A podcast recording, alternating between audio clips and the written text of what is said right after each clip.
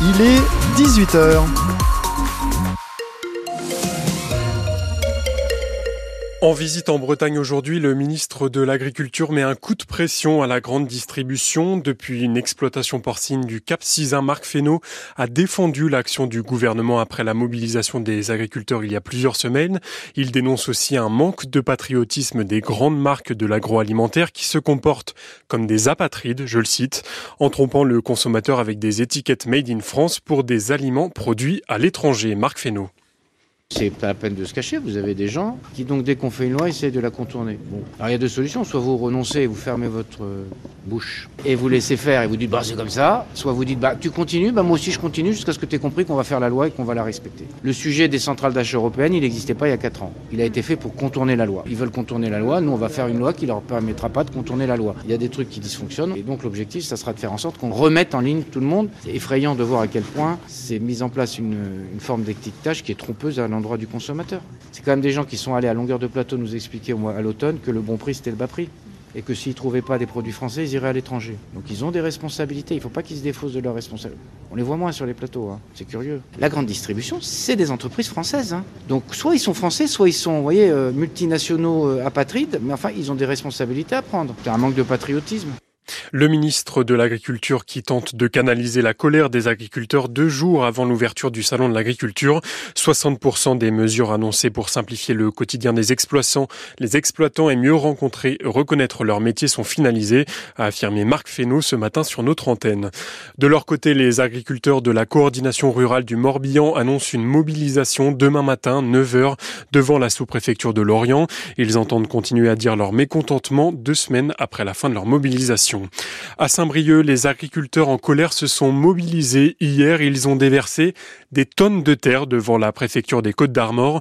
La place du Général de Gaulle vient de retrouver son bitume. Une nouvelle opération nettoyage pour les agents du département Joanne Moison. Effectivement, la prairie a disparu. Cette place située euh, ici à Saint-Brieuc en plein centre-ville entre la cathédrale, la mairie et la préfecture est bien redevenue un parking. Il a notamment fallu euh, faire intervenir plusieurs engins de chantier sous les yeux de David Lelièvre, responsable d'équipe au service des routes du département. On est une équipe de 7, on nous appelle, on est réactif, on intervient au besoin. Nous, on a ramené les 4 camions 26 euh, tonnes qui étaient en chantier, puis une pelle et une balayeuse qui, qui va arriver là il y a du travail. La terre dégagée du parking a été entreposée dans un champ à Plérin, près de la déchetterie.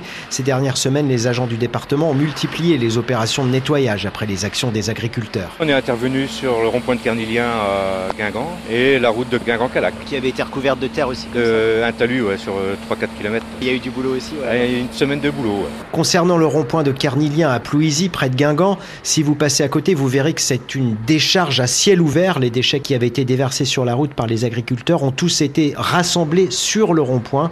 Il y a de l'amiante, des produits phytosanitaires. Un appel d'offres va être lancé pour trouver une entreprise qui dépolluera le site. Mieux rémunérer les agriculteurs et mieux les considérer, c'est aussi une préoccupation de Greenpeace. L'ONG a déboulonné ce matin l'enseigne du Leclerc de Landerneau dans le Finistère et affiché une banderole à la place Leclerc se gave, agriculteurs exploités.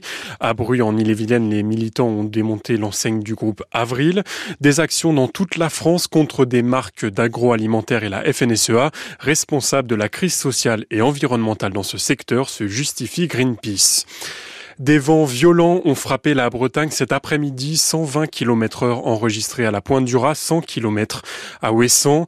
Dans les terres en Ille-et-Vilaine, les vents ont soufflé à 80-90 km heure. Le trafic est perturbé à tous les niveaux. En mer, les départs et arrivées vers les îles de Groix, de Saint, de Quiberon, Édic et Belle-Île sont pour une grande majorité annulés. Attention, les rotations sont susceptibles d'être perturbées encore demain. Le trafic ferroviaire, lui aussi, a largement été perturbé. La ligne Rennes-Saint-Malo a été toute une bonne partie de l'après-midi à cause d'un arbre tombé sur la, la caténaire. Les travaux viennent de se terminer et la circulation reprend petit à petit. Le prochain départ prévu à 18h30.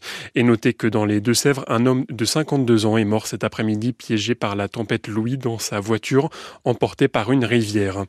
Sur la route dans le Finistère, un bus a terminé dans le fossé avec sept adolescents à bord ce matin sur la D29 entre Plounevez-le-Christ et Lannoirneau. Le bus a voulu éviter un autre bus, plus de peur que de mal, aucun blessé, mais des ados choqués. L'épidémie de grippe se poursuit à un niveau élevé en Bretagne, mais ralentit. C'est ce que montre l'ensemble des, des, indicateurs de Santé publique France.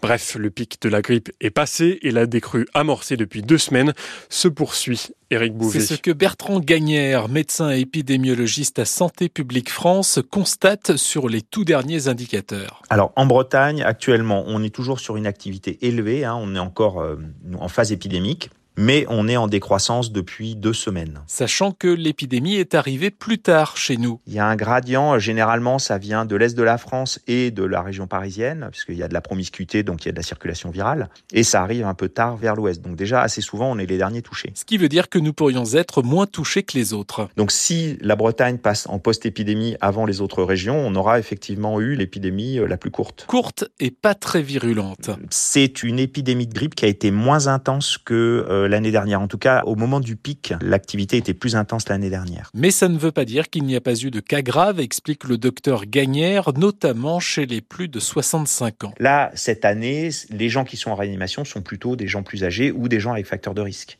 autre que l'âge. Et peu vaccinés. On a 10% des gens qui sont admis en réanimation pour grippe qui ont été vaccinés. Outre des cas graves, la vaccination contre la grippe diminue aussi le risque d'infarctus et d'AVC, rappelle le médecin épidémiologiste de Santé publique France. Le vaccin pour seniors contre la bronchiolite sera remboursé à partir de l'automne prochain pour les seniors, indique Catherine Vautrin, la ministre du Travail.